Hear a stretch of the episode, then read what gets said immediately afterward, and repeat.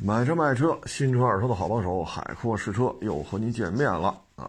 车市啊，呵呵，呃，冷清是真冷清啊，真是，你说跟一八年、一九年啊、一五年、一六年，差距真是挺大的。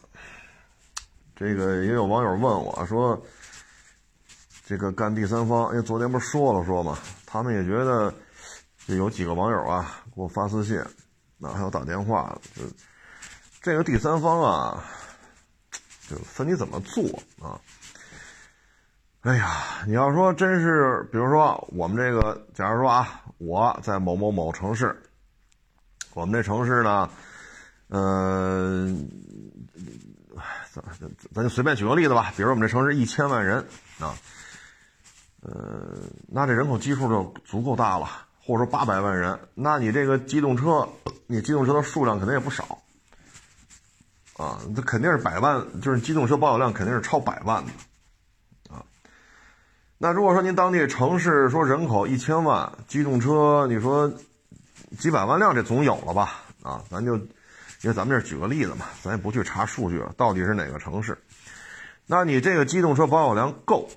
经济活活力，这个经济活力活跃度也够啊，咱就别死盯着北上广深了啊，咱别死盯着这四个城市了，只要经济活力还够啊，然后机动车呀，包括您这个怎么说呢，就是交通啊啊，说白了就是这些相关吧，这些人气儿啊什么的还都行。那您这车您就可以干啊，那因为您是坐地户嘛，所以您这个工作当中吧，我们建议就是什么呢？说干行，这买卖能干，但是呢，我们建议就是什么呢？您最好是把基本功啊学扎实。嗯，我也说了，我过去在二手车这个平台上做什么评估总监呀、培训总监，我招这些人大概这么几个渠道。啊，我也再跟各位分享一下，这都是当年我的从业经验啊，对也好，不对也好，就是做过分享啊。您觉得不对呢，您就别按我说的做；您要觉得对呢，嗯，可以借鉴啊。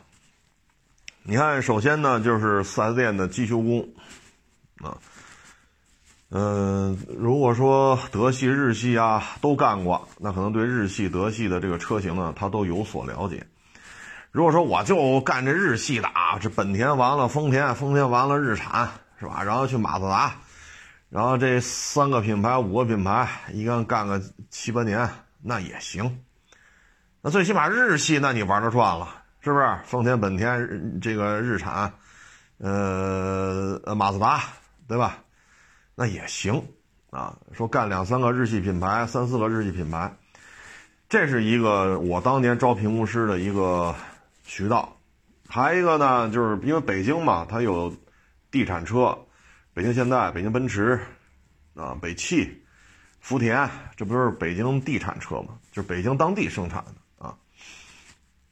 那在这些车的生产线上，它有些做这种车身装配的，装配线上的，那可能因为工作时间比较长吧，比如干个七八年，啊，假如说十八岁小伙子去那儿干。干个十年八年，那还是二十多岁小伙子。那他呢？可能这这二年可能装门，啊，可能那二年呢装水箱，啊，装杠，啊，装发动机，啊。所以你要跟他聊车身框架，啊，这个那个，那人家倍儿熟，啊，为什么呢？天天在生产线上装啊，就对这些呢，人家是非常熟悉的，啊，所以你跟他一讲这些吧，人家都明白，啊，人家都明白。这样的话呢，他不说会不会修啊，他最起码他知道这些东西原厂什么状态。我当年，嗯，我一五年招的这个评估师呢，就是生产线上干了好多年了。有些时候呢，他你看他验车啊，说漆膜仪啊，喷没喷过漆呀，这个异响啊，这些东西他不是太明白。但是你说，哎，这车门拆没拆过？蹲那看半天，这个没拆，然后这就这些个可明白了，那把我这水箱看一眼去，这水箱拆没拆？趴那看没拆，这个拆了，为什么拆了？啊，原厂那个用什么东西拧的，这拿什么东西拧的，痕迹怎么怎么着，怎么怎么着，人说的头头是道。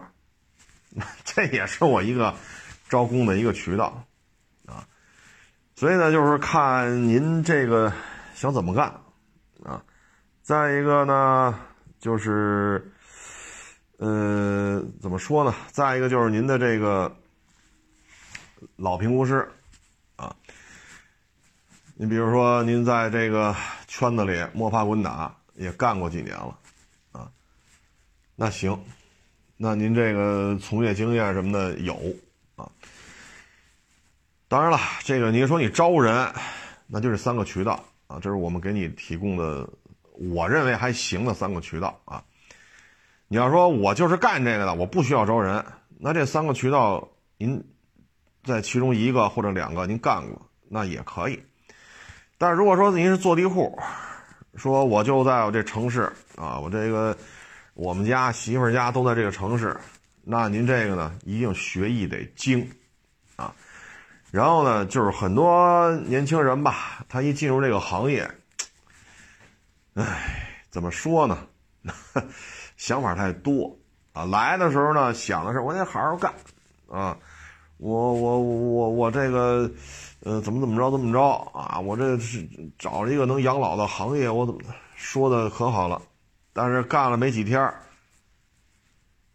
这个心思就变了啊！这心思就变了啊！这一泡水车，怎么给他怼出去？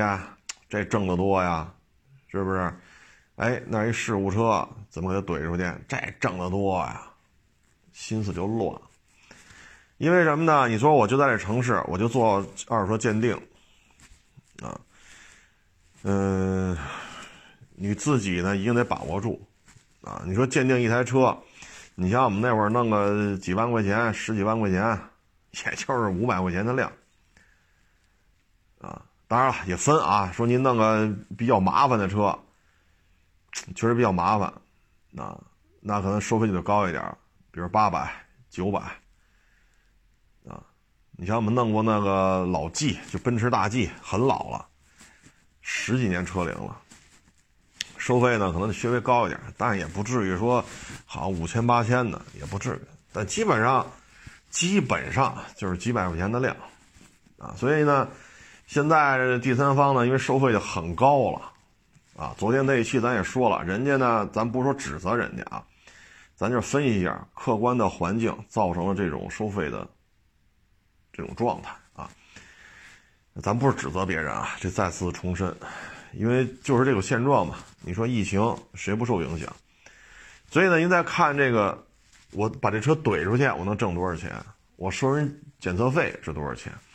在这个期间呢，自己一定得把握住啊，自己不能说想太多啊，名儿啊、利啊这那个，你一旦想多了，你这可能就。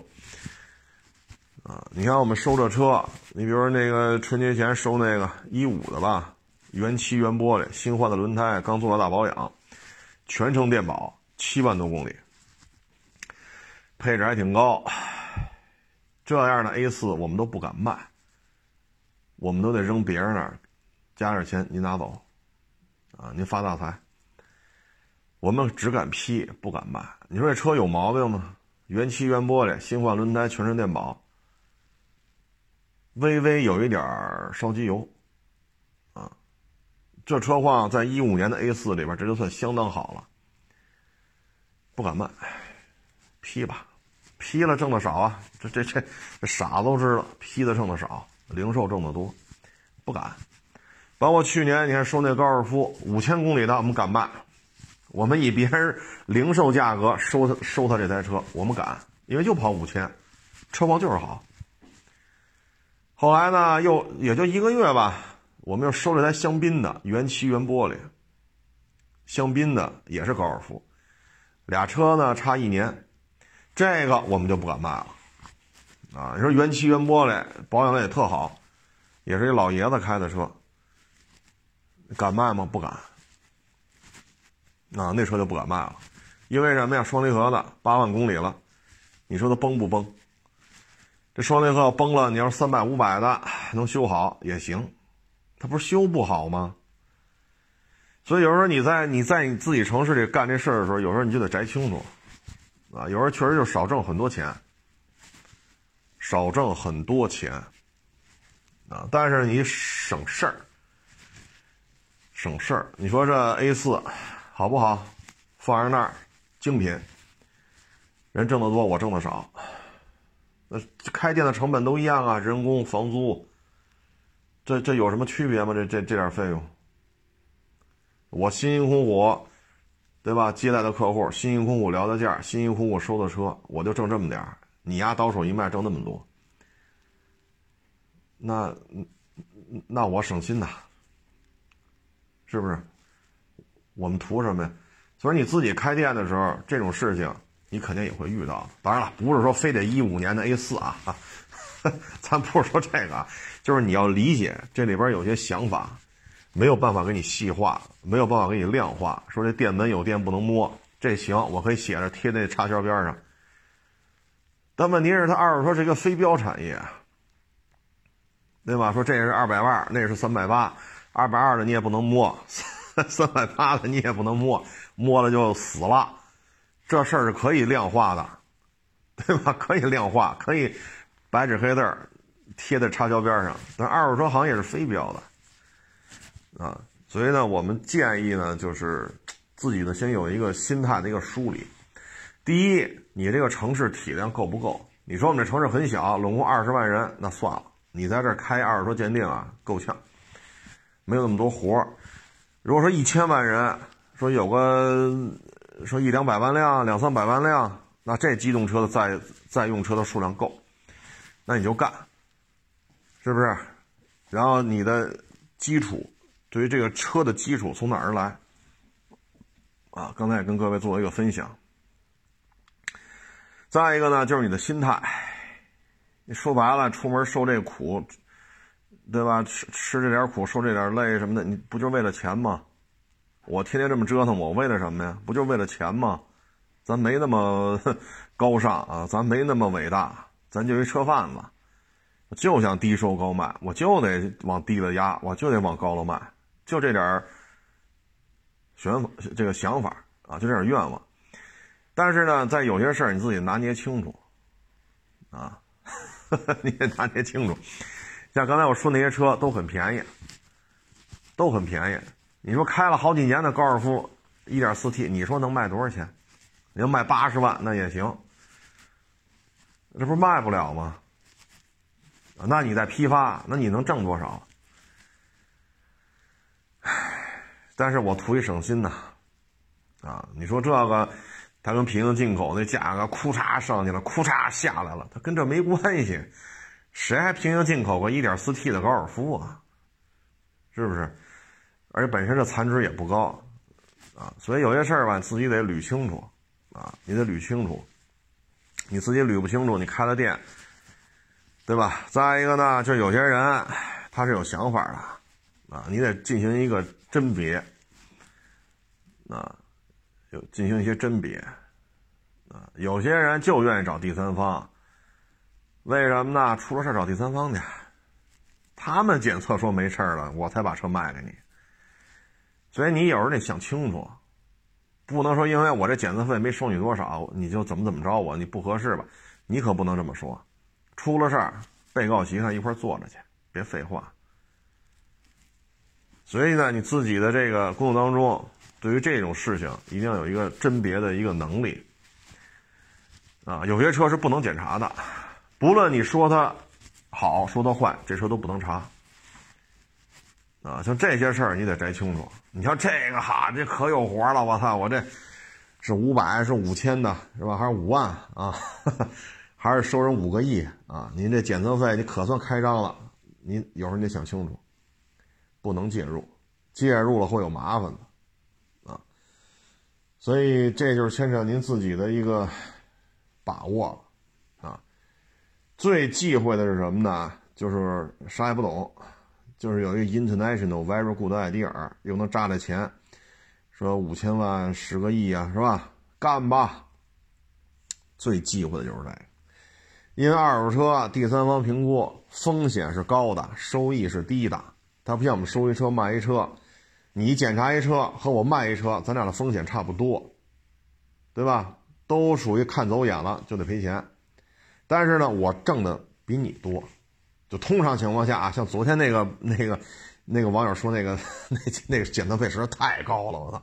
就是以我这个，比如说八万块钱雅阁，啊，可能就收人家四五百块钱，那八万块钱雅阁，我可能挣三千，我挣的比你多，对吧？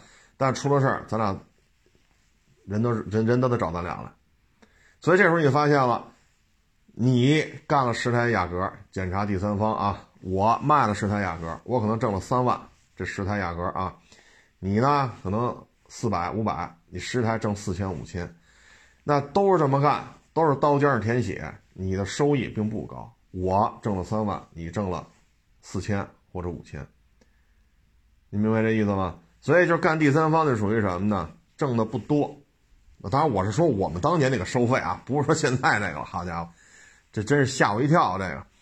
他就属于挣的不多，承担的风险和车行相比没有什么变化啊。当然，你也可以写的很清楚啊，就就我就赔你十倍这个检测费啊。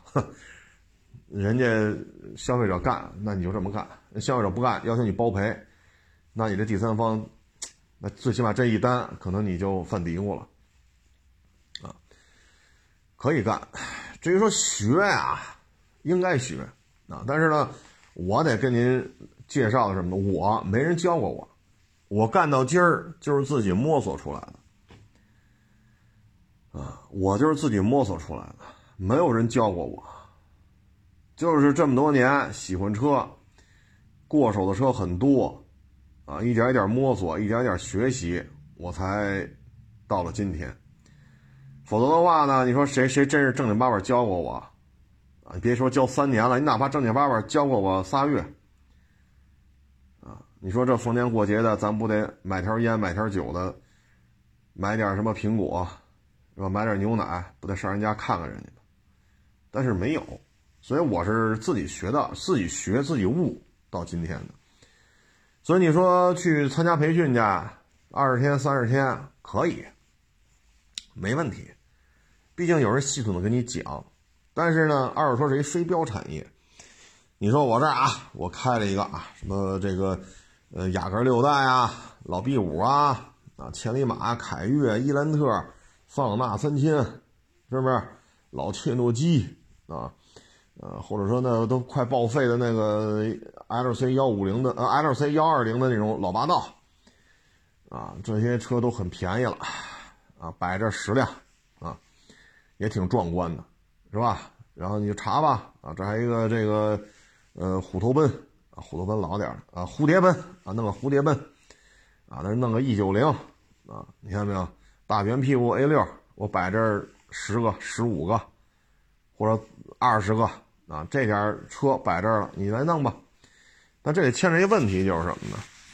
你只是接触到这台车了，二手车、二手车不一样啊。你刚才我们就是说这个。你看我这儿 2.0T 的汉兰达没少收，没少卖，对吧？这车没少收，没少卖。但这里边牵扯一什么问题呢？就是，你看二十多万公里的 2.0T 它不漏，我们这儿来过，啊，几万公里它也不漏，十几万公里也不漏。但是，我们就遇见过，就这两天啊，来了一台几万公里的，它就漏了，都包了浆了。这发动机整个包了浆了。我说您这个全程电保，公里数也不大，磨损也很轻，漏了。所以呢，这个，唉，你说人家那培训有一台 2.0T 汉兰达，啊，可能泡过水啊，切过割呀，是吧？保险公司推全损了，那可能得花个，这种汉兰达那也得花个几万块钱吧，便宜了便宜得几万块钱，因为毕竟 2.0T 的嘛，残值高。那摆着看吧，那你看到的可能发动机没事儿，啊，可能 A 柱两个 A 柱都干瘪了，啊，然后 B 柱切割了，啊，然后又泡水里了，啊，马路上翻了十个滚，裤衩又掉河里了。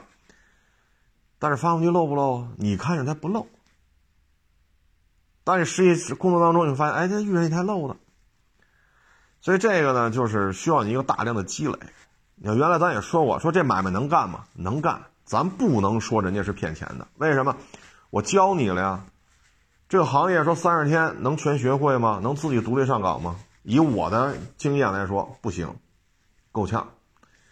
因为我原来招的这些，你说好几年了，在四 S 店干机修工，就算对车比较了解了吧？好几年了，机修工，而人上学的时候，那中专学的就是这个汽修，这算科班毕业吧？四 S 店系统培训、系统工作，那也需要半年。才能到二手车市场里边才能吃得开。但是呢，这个我教你了，这三十天我确实教你，理论要实操也好。可是呢，这个时间只是一个入门，咱不能说他是骗钱的，他确实是教你了，你确实也学到东西了。但是你要吃这碗饭和这三十天教你的这之间还有一个距离。明白意思吧？咱们说第三方检测出了一些这问题那问题，但不代表人家就是骗钱的，人家也是正经八百办的培训班，正经八百收的学费，正经八百教你了。只不过你要靠这个吃这碗饭，和他这三十天教你的这个传达给你的知识量、信息量，这之间还是有距离的。这个距离怎么解决？你只能去时间换经验。所以你该去第三方学习还是得去，特别是这个。没正经说干过二手车。的，你比如说像我说那个北线、北奔、福田装配工，比如说你四 S 店的机修工，那你还我个人建议啊，你还是应该去第三方检测，说一万一个月、一万二一个月，还是九千一个月，该交钱交，你要学习一下啊，学习一下，所以我还是建议你去的。啊，咱不是说哈不行这那的，这咱不能这么说啊。他还是能学到一些东西的，但是你一定得记住刚才我说这句话，就是这三十天学到了很多的知识，和你要吃这碗饭需要的知识这之间是有距离的。这个距离怎么解决？需要你用一到两年、两到三年的时间，才能说把这底儿打瓷实了。明白这意思吧？所以把这话一定要摘清楚啊。咱不是说哈第三方怎么怎么着怎么着，他确实出了出了一些让我这儿哭笑不得的事儿。这就是刚才我说的，学了很多的知识，这三十天，人确实教你了，但是你只是这点三十天学的，要吃这碗饭，这之间是有距离的，而这个距离就要拿时间来换。在我这儿出的这些 让我哭笑不得的这些评估师，我只能说，你还需要几年的功夫，你才能说在这个行业里说。怎么说呢？逢山开路，遇水架桥，你还需要几年的时间。但是呢，我也不知道这份自信心是怎么来的。站在我的展厅里，跟我这吆五喝六，跟我这嚷嚷。你要这么说，那我就得跟你较这个劲了，对吧？我这所有的霸道都是事故车。你要这么说，我肯定不干的。那只能是四 S 店啊，一汽丰田北京办事处啊，丰田中国在北京的办事处啊，那咱去吧。是让日本人检查还是让中国人检查？无所谓。你要是敢在工作当中这么说话，你得想想，你得想好了。所以呢，你是一个学习的心态，你不是跑我这儿 跑我这儿嘚瑟了的心态。那这些都需要你自己来权衡。那你说他这样，你能赖那家第三方培训吗？不能。人那培训肯定不教你说跟这个二手车二手车行老板这吹胡子瞪眼睛。人家第三方培训的人肯定不教你这个，人家肯定告诉你了，和气生财，是你自己觉得自己很牛逼，学了三十天跑我这儿这个那个了，所以这些东西自己要把握好心态，啊，你让我们来，我们都客客气气的，啊，都客客气气的，买个盒饭呀，买瓶水呀，陪你聊会儿啊，你不买不卖没问题，陪你聊一钟头。我们都挺客气的，啊，包括不站那指着我鼻子嚷嚷，这七波一九十九，为什么出到这是一百？你他妈海货的车就是个骗子。我们也都客客气气，那您不买就算了，对吧？七波一杵这翼子板，杵这儿九十九，挪了几公分，再一杵一百，你再挪几公分，一百零一，这我们也解释不了。你说我们是骗子，我也不跟你嚷嚷，客客气气送您到电梯口，再见，慢走。我相信任何一个第三方检测机构的培训，他肯定都是这么教你的，他绝对不会让你说，骂骂咧咧的，是不是？他肯定会跟你说了和气生财，啊，所以呢，这就是你的心态啊啊！我知道什么叫 A 柱切割，我知道什么叫 B 柱切割，嚯，家这这走道那那俩鼻子孔都冲了天了，到二手车市场里横着走，哈家伙，我也不，我也不知道您来这干嘛来了。对吧？你要是这种心态，那你这离出事就不远了。第一，每台二手车都是我的老师，这不是空话。为什么每天在这盯着呀？每台来的二手车车况都不一样，撞撞的也不一样，修修的也不一样，每台车况都不一样。我为什么讲？这就是根基。前两天他说了，二手车的发展是靠拍片还是靠验车？对吗？所以你去学了，这是应该的。我也支持，我也鼓励你去学一学，啊，这样的话对于你的入门是有帮助的。但是出来之后，我相信啊，任何一个敢在这个行业里边教人家怎么看车的，他都不会教你出去横着走，啊，他都不会让你出去跟这个骂骂咧咧，跟那个，他不会让你这么说的。这些都是自己学完之后自己膨胀了。啊，所以说您要在您那城市这么干，你是坐地户。这边你跟这二手车行老板说，你这霸道全是事故车，人给你急了。你再去那，你这个 G L 八全是事故车，然后你再行了，那您在您这城市人缘算是到了家了，啊。所以你得学习的心态啊，不能说我一出来我就是救世主，啊。你要是这种心态，那到任何一个二手车市场里都会出事儿的，啊，所以呢，就是这个人口基数、汽车保有量的基数，啊，然后你看你现在是一个什么样的经验的积累，你是自己干还是招人干？然后呢，你应该怎么去？我还是建议你去第三方的培训，花钱去学一个月，这是我的建议啊。学完之后，当然了，你说我就干这个的，那你就干，那没问题。你要不是干这个，你还是学一下吧。哪怕你是生产线的装配工，哪怕你是四 S 店的机修工，你最好也学一下，啊，有好处。但是呢，还是得摘清楚啊。那三十天教你的知识和你自己要指着这碗饭给自己怎么说呢？养活全家这样的状态需要的知识和那三十天教你的知识，这之间有巨大的落差。这个落差不赖人家，因为你一拢共就三十天。而这行说，相对有一个 比较全面的了解，你没个一两年，够呛，啊，只是相对。我现在都不敢说我明白，总有我没接触过的车。你这么多品牌是推陈出新，那总有不认识的，所以我都不敢说自己什么都明白，啊，主要是一个心态的问题，所以这个东西我就没法给你量化。是吧？它跟那三百八的不能摸，二百二的不能摸啊，这可以量化，摸了就电死了，这可以量化。心态怎么量化呀？对吧？你这个二手车本身有非标的产业，这玩意儿没法给你量化啊，所以只能看你自己了。所以呢，就是我个人感觉啊，做第三方检测是一个锻炼自己的这么一个好机会啊。投入资金量呢不大，无非就是一门脸儿，啊，嗯，气膜仪、手电筒、读个故障码，就这点装备，花不了多少钱，啊，你好点的手机，一个手机，可能比你这点东西都得贵，啊，所以投入不高，也不像收车，所以说五千收来的卖六千，那你得掏五千块钱，你这五千块钱就压在这儿了。对吧？所以这些东西啊，它的投资并不高，它也不压你什么钱，但是呢，你承担的风险和车行承担的风险区别不大，但是人家呢挣的比你多，啊，呃，反正还是看人脉、看能力。第一，这个这一片你都认识，有些事就好办；第二，你的本事。那二手车市场里边这些老板高看你一眼，为什么呀？你看车比他准，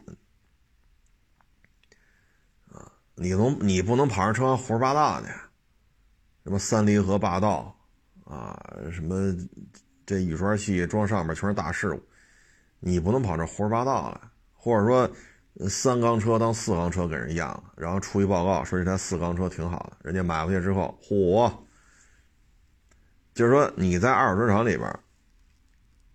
这个脸是怎么长起来的呢？就是你确实验车，你确实有两把刷子，这脸才能长上。啊，这是让人尊重你的基础，而不在于说你自己觉得你自己很牛逼。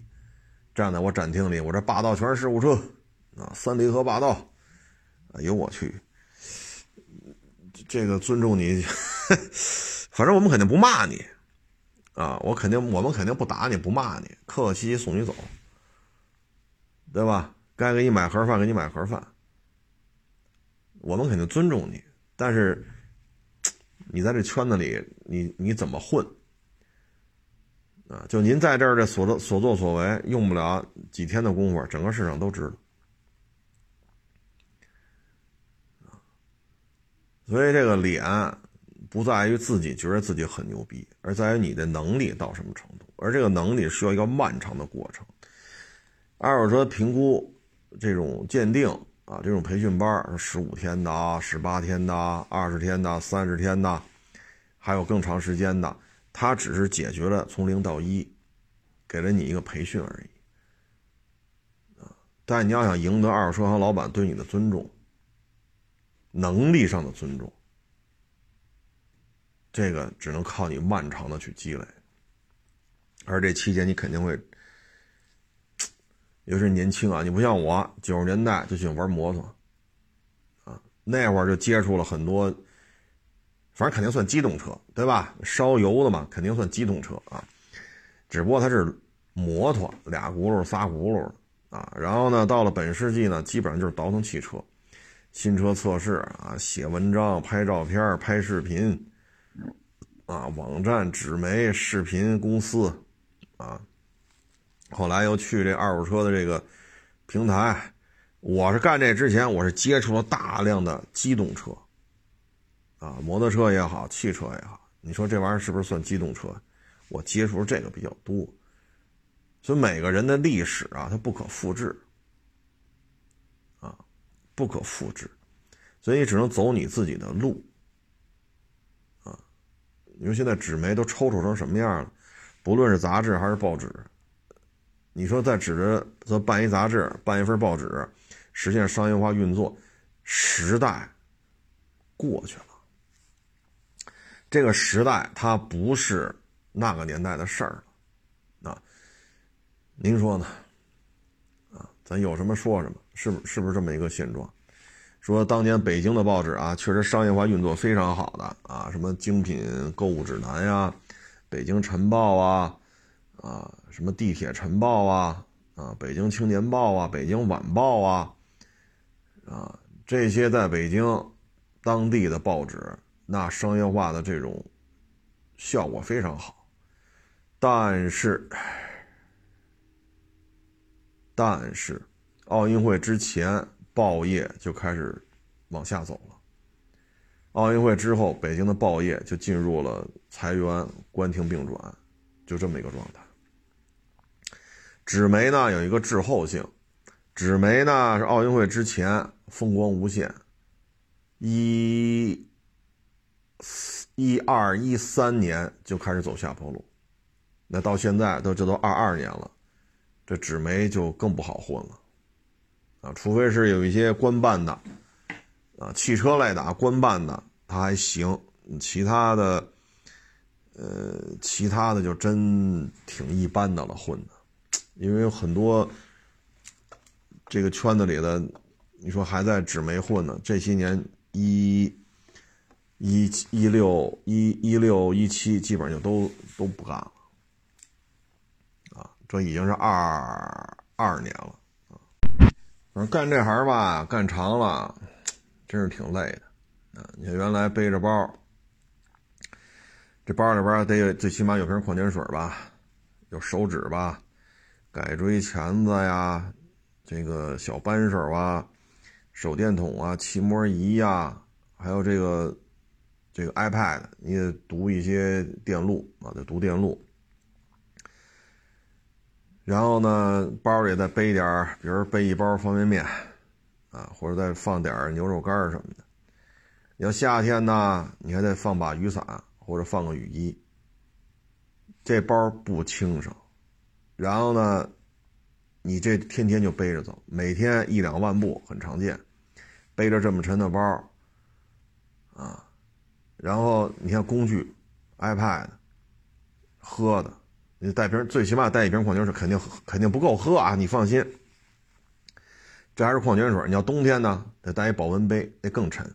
你喝热水吧，你冬天哈零下十多二十度，你还喝凉的，你天天背着它跑，很累。啊，在车室里边走来走去，走来走去，到看车这儿了，基本上又都是哈着腰。啊，其实对于身体是损害是比较大，哈着腰看。啊，然后你看轮胎、看刹车盘、看刹车片，就蹲着看，有时候跪在地下，趴在地下看底盘。所以，对于你的膝关节、对于腰椎，你干时间长了，你就知道，这都会落病的。啊，为什么我这，你看我这二年一年不如一年，就是什么呀，腰酸腿疼，啊，岁数大了，这病也越来越多了。当年就是这么吃的苦，当年就受这份累。所以才有今天。你看这些二手车所谓的自媒体，每天衣这个衣着这个是吧？好家伙，照着那个男模那标准捯饬自己，那玩意儿只能是拍片儿啊！你把我这手，啊，这些日子干活干的多，这指甲又是劈的啊！你老干活老拆装，这指甲都倍儿硬。你摸指甲能摸着，自己指甲特别硬。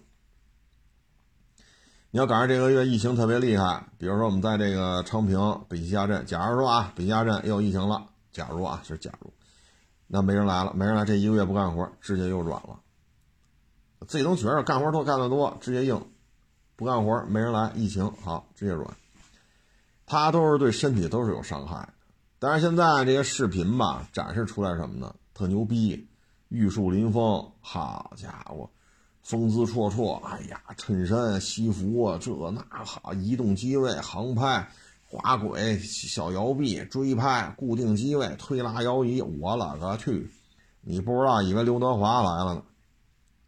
就很多人看的时候觉得，我操，真牛逼，我也得当这牛逼大哥去。实际上呢，干活嘛，我这干了这么多年了，这身体都落病。啊但是现在这视频展示出来都觉得特可牛逼，可牛逼了，啊！你看我这段时间天天干，晒的就黑。这还没到太阳足的时候，这刚三月份，脸都晒得偏黑了。所以你得有这吃苦的精神，你不能说操来了我也要他妈弄九个手机，你丫九买十个，你算个屁呀！我买十个，牛什么牛？你要这心态，你就别干了，你直接当一网红，天天做直播得了。咱有什么说什么，哈哈哈，有什么说什么啊？说的不对呢，那就别听，是不是？说的对呢，就可以借鉴一下。反正我还是那句话，历史不可复制，历史不可复制，啊，这个东西你只能自己来把握。人嘛，都只能活一辈子，从生下来不会说话，到临死的时候基本上也不会说话。生下来的时候呢？吃在床上，拉在床上，尿在床上。死的时候呢，几乎啊，基本上也是拉在床上，尿在床上。这就是人从生到死，其实它是有轮回的。让自己呢别白来一趟。当然了，有些人觉得我当网红我很牛逼啊，是不是？我拍了一堆三千块钱的宝马，五千块钱的奥迪，我呼风唤雨，我有上千万粉丝，我人生一样很牛逼啊。那你就照着他那来，是不是？那玩意儿也不犯法，你照着他那来没毛病，是不是？所以呢，就是想清楚要干什么，想清楚在二手车或者说在车圈里要得到什么，想清楚就行了。想不清楚就得耗费自己的时间。年轻呢就是资本，但是你也不能三天两头都在试错吧？你老在一个试错的状态，这是不是也不合适？所以想清楚自己要干什么。当个大网红，你就按照大网红那个思路去一步一步的去运作。想实打实的想学一学一二手车怎么检查、怎么收、怎么卖，那你就踏踏实实在这干活啊！别这这山看着那山高啊！你要这么弄的话，你的试错，不说试错，你自己都会很拧巴。您明白这意思吗？我这来了这么多小孩，这一看就很拧巴。说的时候头头是道，干的时候偷奸耍滑。凭什么你有这么多手机？凭什么来了跟你合影啊？凭什么你能去中央台、北京台？还有的跟我说，你挣钱得分我一半这车我我你收的时候我也参与了，我也帮忙了。你卖的时候我也帮忙了，你验的时候我也验了。我说行，这房租你出一半吗？你这几千块钱工资是你出，你给你自己发还是我给你发呀？收车的钱你出了吗？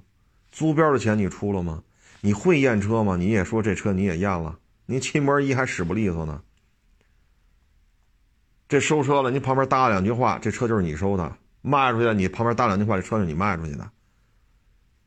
分一半是吗？行，房租你出一半吧，收车的钱你也出一半。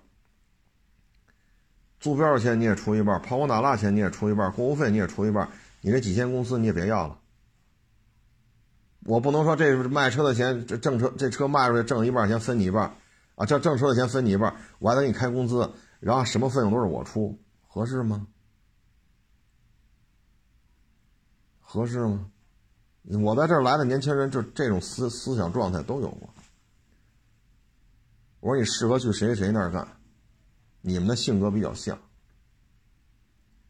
啊，都整天在这这片子当中吆五喝六的，啊，怎么怎么，反正这饭吃不吃先端着，你适合去他们那儿，你这性格跟他一路子，需要引荐吗？引荐我我我带着你去，你去他那儿干吧，这月工资都给你发了啊，干不满没事给你发发满一个月了，你走吧，你去他那儿干吧，你都是属于吃不吃先端着。那这样年轻人都有啊，反正仅供参考。说的对，咱就琢磨琢磨；说的不对呢，你就别听了，是不是浪费你时间啊？哎，行了，这不多聊了啊。这一天也是干活，也是累的慌。谢谢大家支持，谢谢捧场，欢迎关注我新浪微博“海阔试车手”。